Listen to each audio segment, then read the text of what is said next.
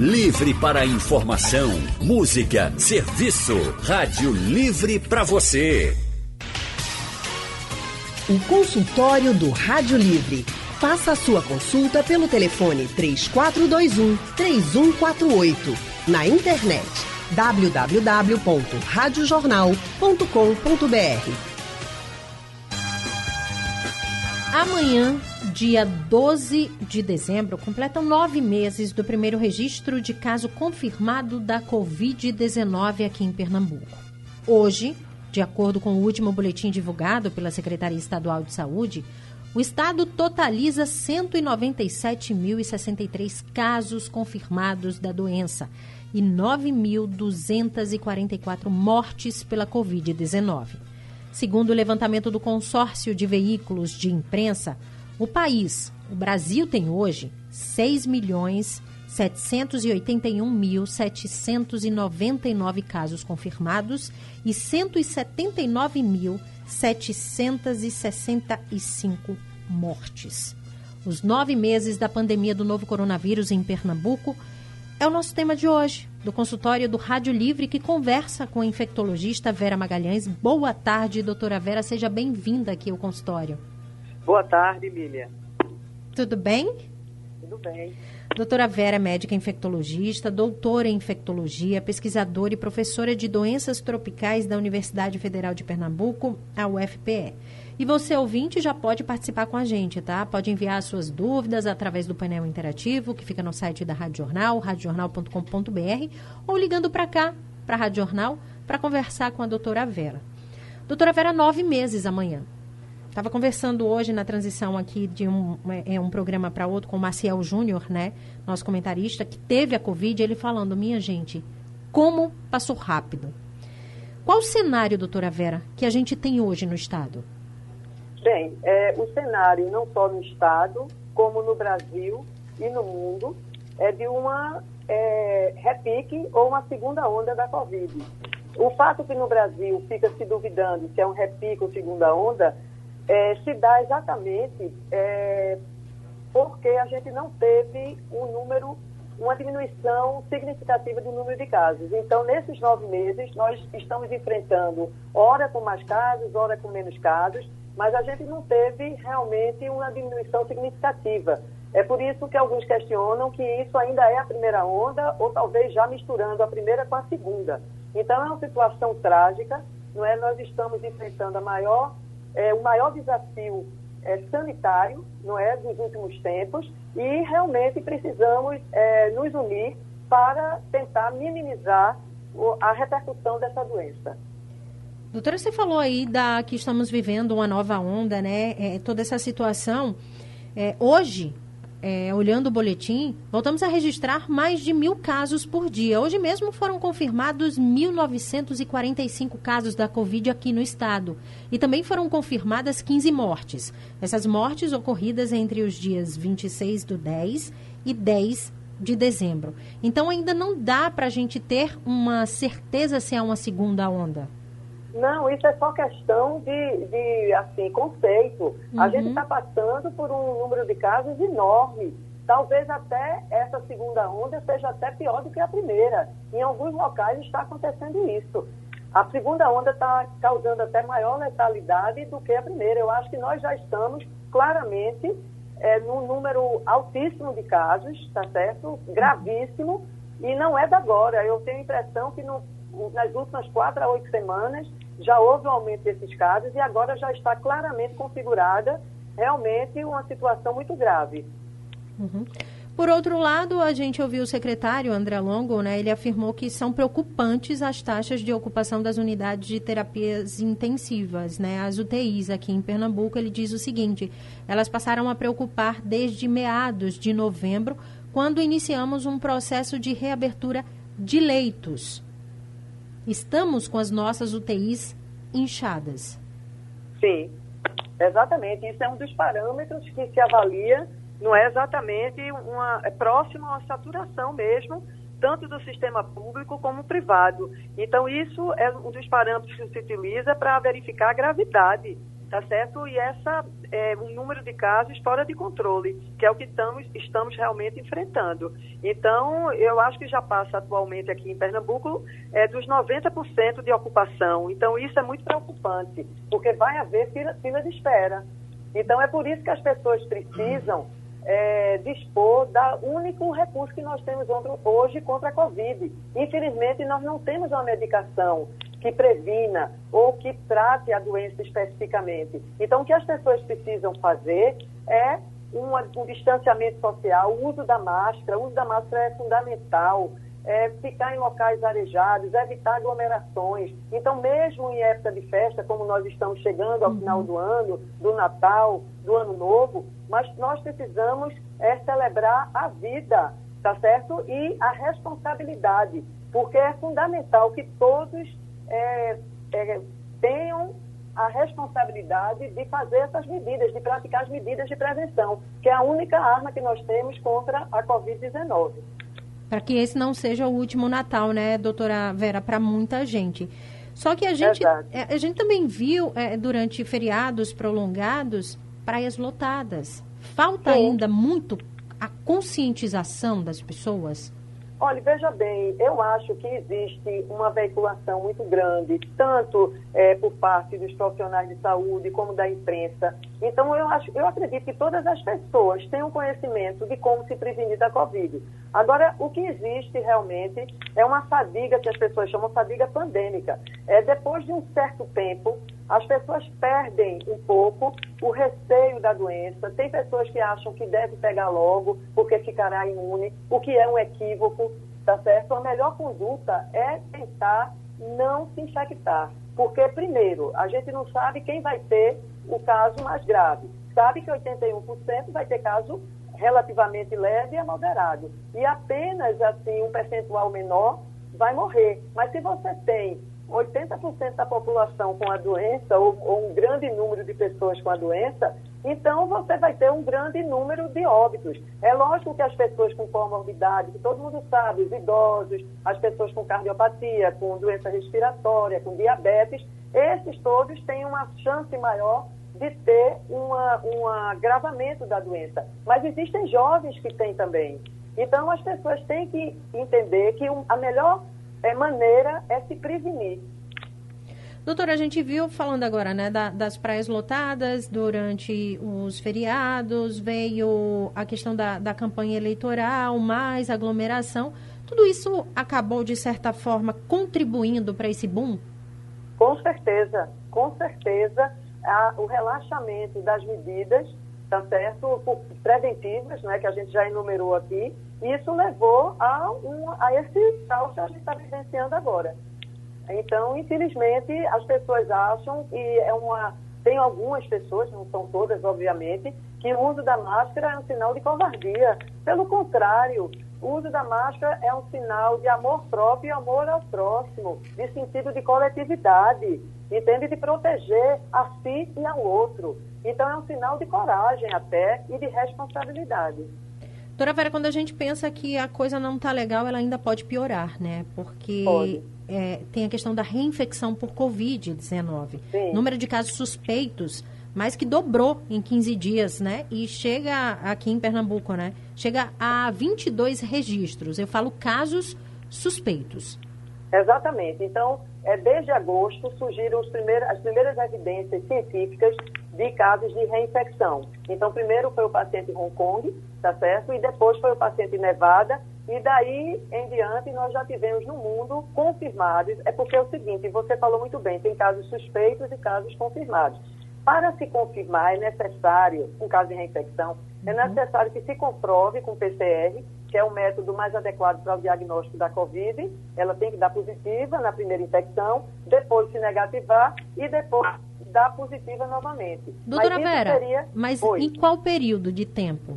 Olha, é variável. O caso uhum. de Nevada, mesmo dos Estados Unidos, foram 48 dias entre a primeira e a segunda infecção. A gente teve então, o caso do Rio Grande do Norte confirmado 116 dias após, né? Sim, a, a, confirmação tem, do primeiro. Exatamente, no Brasil, por quê? Veja bem, então por que é difícil confirmar? Porque é necessário fazer um sequenciamento genético. Então não é só a PCR que vai positivar, negativar e depois positivar novamente. Então é necessário que faça um, um sequenciamento genético que não está disponível em laboratórios de rotina, só apenas alguns laboratórios específicos fazem esse tipo de exame, principalmente de pesquisa. Então, é para isso a gente precisa entender que tem duas linhagens diferentes do vírus para confirmar a infecção. Então, a dificuldade exatamente de confirmar é essa, mas não existe mais dúvida que existe reinfecção e essa reinfecção pode ser até muito mais frequente do que a gente imagina. Uhum. E aí a gente vê, né, abertura de centros de testagens lotados lotados. Filas Sim. imensas, né? Carros cheios, porque famílias vão ali para acabar testando. Tudo isso também acaba contribuindo, doutora Vera? Contribui, porque a gente, desde o início da pandemia, o Brasil é um dos países que menos testa no mundo. Então, a gente muitas vezes não consegue nem firmar o diagnóstico. Então, esse número de óbitos e esse número de casos ainda pode estar subestimado, porque, na verdade, a gente não dispõe de testes para todos e são exigidos tanto o teste, não é, é fundamental para o diagnóstico da doença e para a notificação, e existe também a forma de dados é, de confirmação clínica epidemiológica. É quando uma pessoa está doente e o contactante íntimo dele é, também adoece, então a gente sabe que aquele ali é um caso também de Covid. Mas existem muitos casos que são assintomáticos, que uhum. passam desapercebidos. Então, esses casos, essas pessoas que não têm sintomas também podem transmitir a doença. Então, você imagine, Lília, que desafio é essa doença seria o gargalo aí, né, doutora Vera? Porque aquela pessoa que tem um sintoma, ela tá ali, ela acaba se isolando, ela vai lá e faz o teste, mas que não sente nada, né? Então, Exatamente. anda tranquilamente, como se, ah, não tenho nada, não estou passando para ninguém. Muito pelo contrário, está infectando uma parcela muito grande que, se tiver contato. É por isso que a recomendação é sempre usar a máscara, o distanciamento, a lavagem das mãos, evitar pegar no rosto e ficar o mínimo possível em locais fechados. Tá certo? As pessoas ainda, quem puder se isolar, é o momento de fazer isso. Entende? É lógico que a gente sabe que a desigualdade social é grande, uhum. tem pessoas que trabalham, inclusive, na linha de frente, que estão em serviços essenciais, que essas pessoas precisam sair, tá certo? Mas, assim, quem não precisar sair, quem puder fazer seu trabalho à distância, eu acho que é o momento de fazê-lo, porque a gente está realmente com um número muito grande de casos e com uma possibilidade de saturação dos serviços de saúde. Doutora, é, a gente vem acompanhando, claro, a imprensa está dando aí direto, até porque é preciso informar mesmo em relação à vacina. Ou seja, o coração da gente começa a ficar quentinho, né? Cheinho de esperança, porque é, tá logo ali. Então aquela luzinha já virou uma luz imensa no final do túnel para a gente. Mas para isso, para que as pessoas entendam, não é porque a vacina está em fase final, já vai, ser, já vai começar a aplicar, mas precisa uma preparação para chegar até aqui, né?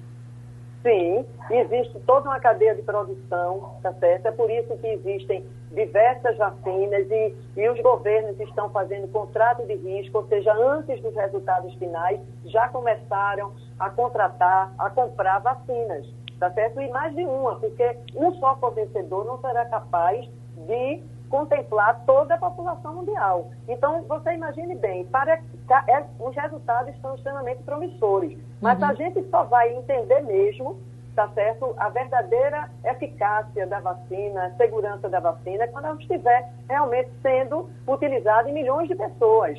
Então, quando houver a vacinação em massa. Então, para que haja uma imunidade coletiva que pode vir a parar a circulação viral, é necessário que 60% a 80% da população esteja vacinada. Então, isso não vai ocorrer do dia para a noite, nem no Brasil. Acredito que no Brasil, só a partir do meio do ano que vem, é que a gente alcançará esse, esse número de 60% a 80% da população vacinada. Lembre-se que a vacina precisa pelo menos de duas doses, a maioria. Então, é, é muito difícil a gente ter realmente a disponibilidade dessa vacina, assim, para contemplar toda a população. Doutora, a gente pode sonhar com essa vacina aqui, eu falo para Pernambuco, para quando? Eu acredito que nesse próximo ano, 2021, talvez no primeiro semestre, a gente espera que sim, pelo menos as populações de maior risco de desenvolvimento de uma doença grave sejam vacinadas, tá certo? Então, tanto os profissionais de saúde estão como grupos prioritários, como os idosos, tá certo? Os indígenas, mas mesmo assim é, não vai dar para contemplar a maioria. E é importante dizer isso, assim, reforçar isso. Existem realmente resultados promissores, mas é, é cedo para a gente dizer que a vacina vai ser a solução para todo mal.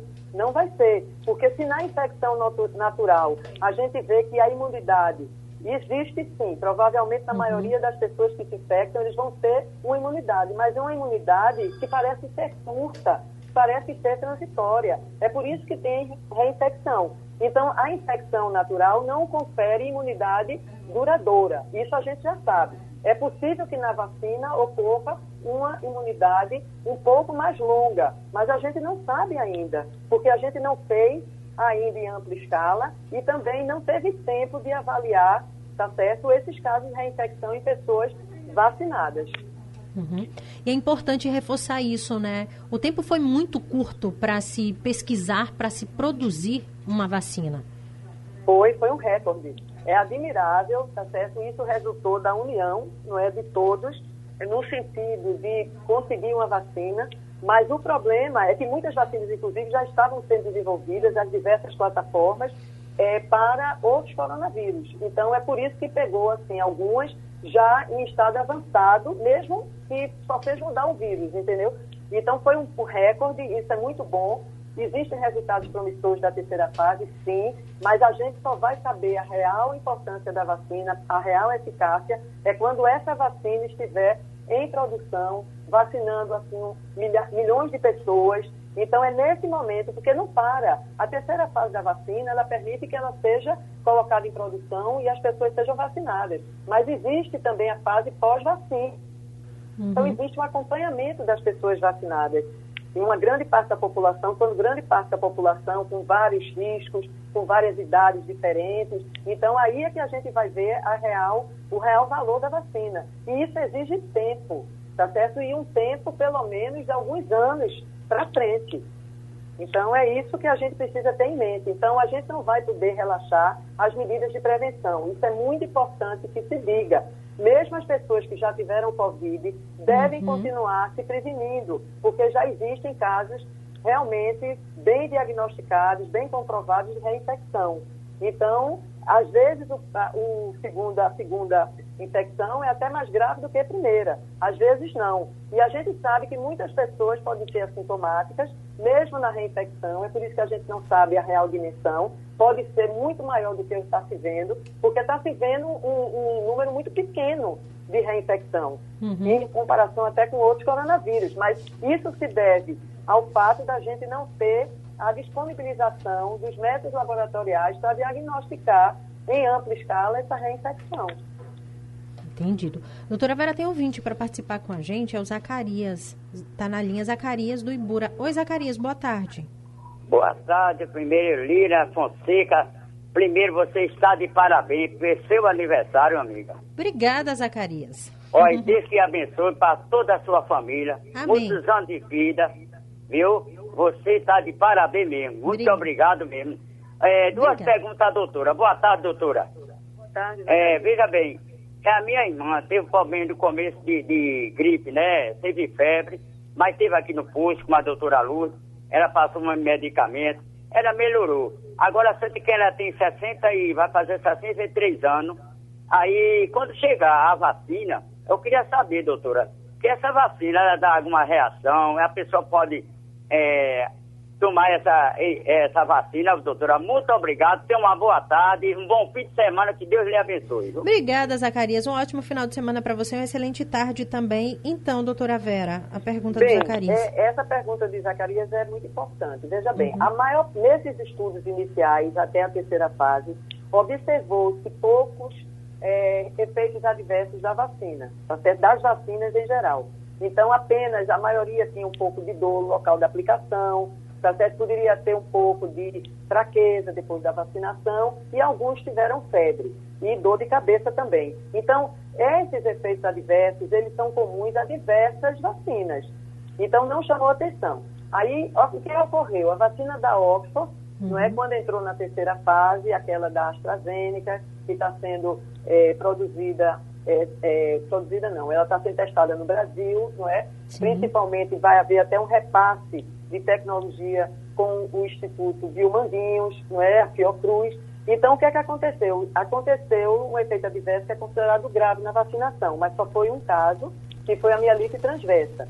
Mas aí ela foi suspensa e depois voltou a vacinar. E agora, a vacina da Pfizer, que está sendo public, é, é, colocada em produção lá na Inglaterra, ela, houve dois casos, tá certo, de profissionais de saúde que foram vacinados e tiveram uma reação anafilática, uma reação alérgica, que hum. foi relativamente grave. Então, o que é que eles já recomendaram? Que pessoas que têm alergia grave, tá certo? É, tanto a medicamentos como já tiveram outras vacinas, não deve entrar na linha de frente da vacinação, deve aguardar um pouco. Então, essa recomendação já foi feita. Mas isso não quer dizer que a vacina ela seja condenada por conta disso, porque ela vai com certeza trazer muito mais benefício do que malefícios. Uhum. E é como a senhora é, é, falou também, né, doutora Vera, independentemente desse início de vacinação, os cuidados eles precisam continuar. A Sim. pessoa precisa estar vigilante. Então, aquela pessoa que está agoniada, que não suporta mais a máscara, vai ter que esperar mais um pouco. Vai ter vai. que usar sim. Eu lhe garanto, é melhor a máscara do que a respirador, tá certo? A oxigenoterapia, mal-estar que as pessoas sentem com a Covid. É lógico que a gente tem que estar. É, não é fácil, eu não vou dizer que é fácil. Uhum. É difícil para todos. Todos nós nos cansamos de usar máscara, de ficar distanciado, porque é uma doença muito esquisita, porque além dessa gravidade toda, ela ainda distancia as pessoas. Sim. Então, há um sofrimento muito grande, principalmente das crianças, dos idosos e de todos em geral, porque exige um afastamento. Mas esse afastamento é motivado pela, pelo amor também. Entende? Então, você tem que é, afastar da pessoa para não levar, inclusive, para as pessoas de grupo de risco a doença.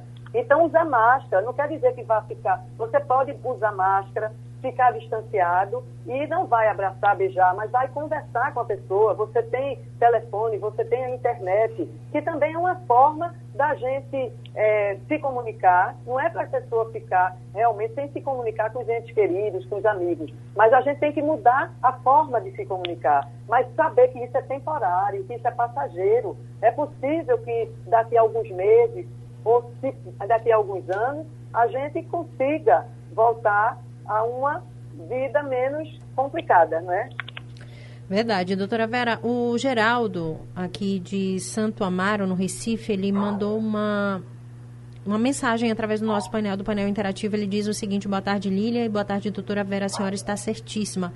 O Brasil devia ter centros de testagem para toda a população, principalmente aqui em Pernambuco. E ele continua dizendo: eu acho assim, eu trabalho no comércio e devia ter ser testado, né? Todo mundo, tanto do comércio, quem trabalha no comércio. Então, teste para todo mundo, com, assim como a China, ele fala, e o Japão e países desenvolvidos, que eles acabam testando nos mercados, estacionamentos, nos hospitais. E isso, que isso deveria virar um exemplo, a mensagem do Geraldo, doutora Vera. É, existiram várias estratégias, tá certo? É, na Coreia, por exemplo, eles testavam muito. E isso impediu, na China também. Então, impediu que, que houvesse o desenvolvimento, porque ele testa pessoas sintomáticas e assintomáticas. Uma vez a pessoa testando positivo, ele já isola aquela pessoa. Então, impede a disseminação para outras pessoas. Então, essa estratégia foi exitosa. Mas aqui no Brasil, o que a gente pede, pelo menos, é que testem as pessoas sintomáticas, porque já que não existe um, um, um número de testes disponível para toda a população, pelo menos testar as pessoas que estejam com sintomas gripais. Hoje, se a pessoa apresentar sintomas gripais, é provável, é muito mais provável que seja Covid do que qualquer outra doença. Não vamos achar que é gripe, isso é Covid. Então, a pessoa já deve ficar em auto-isolamento para exatamente, o ideal é que teste, mas mesmo que não teste, fique em auto-isolamento, isso é fundamental. É lógico que vai ter a questão que já foi levantada aqui das pessoas assintomáticas, porque uhum. essas não vão saber se estão ou não com Covid, mas essas devem estar de máscara. E a máscara minimiza muito a transmissão. Então, se a gente testar pelo menos as pessoas sintomáticas, que vão ficar em casa diagnosticadas, e ou as pessoas gripadas permanecerem em casa, e as pessoas todas usarem os métodos de prevenção, isso já minimiza muito a transmissão da Covid. Doutora Vera, é, durante esses nove meses né, de pandemia aqui em Pernambuco, e no Brasil, que tem mais tempo também, a gente ouviu falar muito em relação a vários tipos de testes e resultados. Nesse caso que a senhora falou, que deveria ser testado todos os sintomáticos, o teste mais indicado é o RT-PCR, aquele do Contonete. Sim, esse é, é o mais confiável. É o mais confiável, é o teste chamado padrão ouro, é aquele que diagnostica a Covid. Agora, só lembrar que uma vez a RT-PCR sendo positiva, ela vai confirmar o caso de infecção pelo SARS-CoV-2. Se ela for negativa, principalmente em pessoas que têm sintomas característicos da Covid, ela não, não, a doença não deve ser descartada, porque existem casos onde você precisa fazer mais de um RT-PCR para confirmar o diagnóstico. Então, muitas vezes você tem o quadro, a RT-PCR pode ser inicialmente negativa e depois se positivar. Então, mesmo a pessoa que faz um RT-PCR e ela der negativa, mas se ele tem sintomas sugestivos, ele deve ficar em isolamento sim. E depois pode confirmar com a sorologia. A sorologia ela pode ajudar a aumentar a sensibilidade do diagnóstico. Ela não substitui a RT-PCR. Mas se você tem um caso, como eu falei, paciente que tem um sintoma sugestivo e tem a RT-PCR negativa, ele pode testar após o 14º dia, o ideal após o 20 dia, a sorologia, fazer a sorologia para COVID, porque uma vez positivo, confirma o diagnóstico. Uhum. Doutora, voltando aí para a segunda onda que a gente começou falando. A segunda onda da gripe espanhola, ela devastou o mundo né, no início do, do século passado. Foi muito mais letal do que a primeira. Então, Sim. alguns especialistas acabam temendo que essa segunda onda agora possa ter essa mesma amplitude. É o que, que a senhora acha? Acha que isso realmente é possível? É possível sim, porque na Europa, em alguns países da Europa, já a segunda onda está sendo pior do que a primeira, principalmente em relação ao número de mortos. Então é possível que aqui seja assim também. A gente não pode prever. E é importante também que se diga que a gente fala muito da gripe espanhola, mas existem projeções que a Covid já matou mais do que a gripe espanhola no tempo, é, nos nove meses que nós estamos convivendo com ela. Então, essa doença agora está sendo até pior do que a gripe espanhola. Uhum. Doutora, só para a gente é, é, finalizar aqui, o consultório está se encaminhando aí para o finalzinho, são nove meses. Né? Nove meses que a gente tem muita coisa para comemorar, se a gente for falar da parte da ciência, da evolução, né, da agilidade nas pesquisas, mas a gente também enfrenta, né, aqui no estado, um momento muito delicado. Sim, isso mesmo. A gente tem o que comemorar. A gente tem que comemorar no sentido de ter uma disponibilidade de vacina, que aqui ainda não chegou, mas em alguns uhum. países já está havendo a vacinação. Então, em muito pouco tempo, em tempo recorde, muito já foi, se conhece sobre o vírus, mas é importante dizer que muito ainda não se conhece. Tem a questão das sequelas da infecção, tem a questão da Covid prolongada. Então, tem muita coisa ainda a se conhecer sobre esse vírus, sobre essa doença. Então, o único mecanismo é, seguro que a gente tem hoje de prevenção, e só depende da nossa vontade e do nosso esforço, é o uso da máscara, do distanciamento, ficar em local arejado, não aglomerar, fazer realmente a higienização das mãos. Então, é o recurso que nós temos. E a nossa resiliência, tá certo? Então, a gente passa por tempos melhores, tempos maiores, e esse é um desafio sanitário mundial. Então, a gente está passando, sem dúvida, por um grande desafio, mas a gente é capaz de ultrapassá-lo. Mas vai ter que ter muita força de vontade e muita responsabilidade. Enquanto isso, doutora Vera, a gente segue é, se protegendo da melhor maneira possível, se cuidando, cuidando do outro, que é muito importante, e alertando sempre, porque eu acho que o nosso papel é esse, né? É sempre alertar, é sempre estar aqui falando, é sempre estar divulgando e reforçando. A pandemia não acabou. Não, não acabou. Doutora Vera, muito obrigada pela participação aqui da senhora no nosso consultório. Uma excelente tarde, um excelente final de semana. Eu agradeço a você e parabéns. Obrigada, viu, doutora Vera? A gente acabou de conversar né, com a doutora Vera Magalhães, infectologista. doutora Vera é pesquisadora e professora de doenças tropicais da Universidade Federal de Pernambuco, a UFPE. Abrilhantou nosso consultório de hoje, que a gente falou sobre esses nove meses da pandemia do novo coronavírus aqui em Pernambuco. Se você perdeu algum trechinho, não se preocupe, daqui a pouco ele fica disponível no site da Rádio Jornal. E também, né, nos aplicativos de podcast. Ele fica disponível como podcast, aí você pode baixar, você pode ouvir quantas vezes quiser, compartilhar também. Rádio Livre de hoje fica por aqui. A gente volta segunda-feira com muita informação e prestação de serviço. A produção é de Alexandra Torres no site da Rádio Jornal Isis Lima e Urineri no apoio Valmelo, trabalhos técnicos de José Roberto Camutanga, Edilson Lima e Henrique Dias. Editora executiva de Ana Moura, direção de jornalismo é de Mônica Carvalho. Sugestão ou comentário sobre o programa que você acaba de ouvir, envie para o e-mail ouvinte@radiojornal.com.br ou para o endereço Rua do Lima 250, Santo Amaro, Recife, Pernambuco.